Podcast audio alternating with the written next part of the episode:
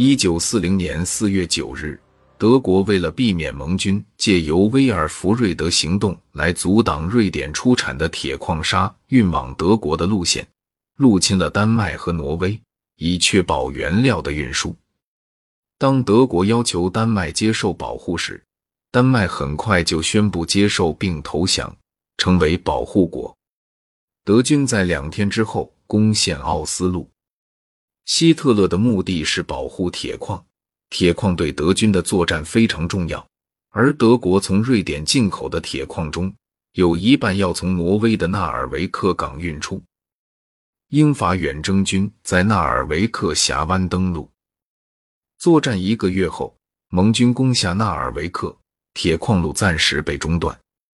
这场胜利令法军士气大振，并让他们更加深信他们的格言。我们将战胜一切，因为我们最强。但远征军必须离开纳尔维克了，因为德军刚开始进攻西线，所以法军被召回法国。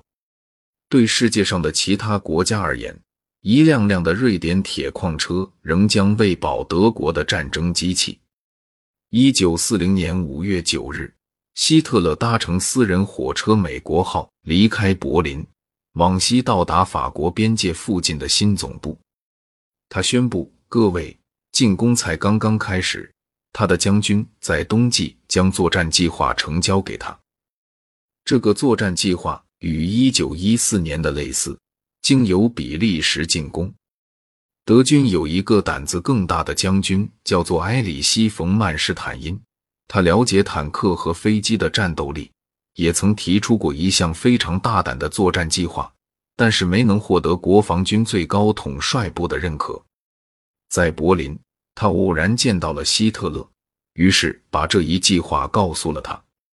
德国将佯攻比利时和荷兰，把法军吸引过去，而真正的攻击点却位于比利时东南部，那里是一片崎岖的山地，覆盖着茂密的森林。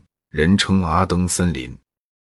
阿登地区道路稀少，路况也不好。不过，如果交通管理得当，这些道路还是可以使用的。于是，用不了多久，一支庞大的德军就将穿越阿登森林，并在色当跨过莫兹河。七十年前，普鲁士人就是在这里打败法国军队，然后建立了统一的德国。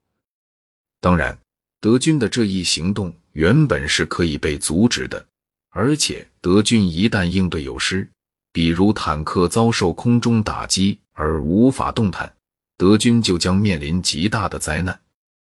希特勒更偏好冯曼施坦因将军的想法，切入阿登森林，然后往上攻到海边，以镰刀切割的方式包围盟军。但镰刀计划其实要下很大的赌注。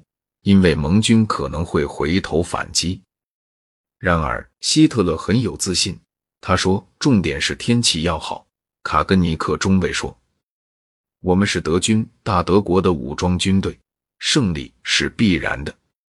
对德国士兵来说，他们的祖国陷入险境，毕竟这次是法国对德国宣战。”一九四零年五月十日，德国伞兵在黎明空降荷兰。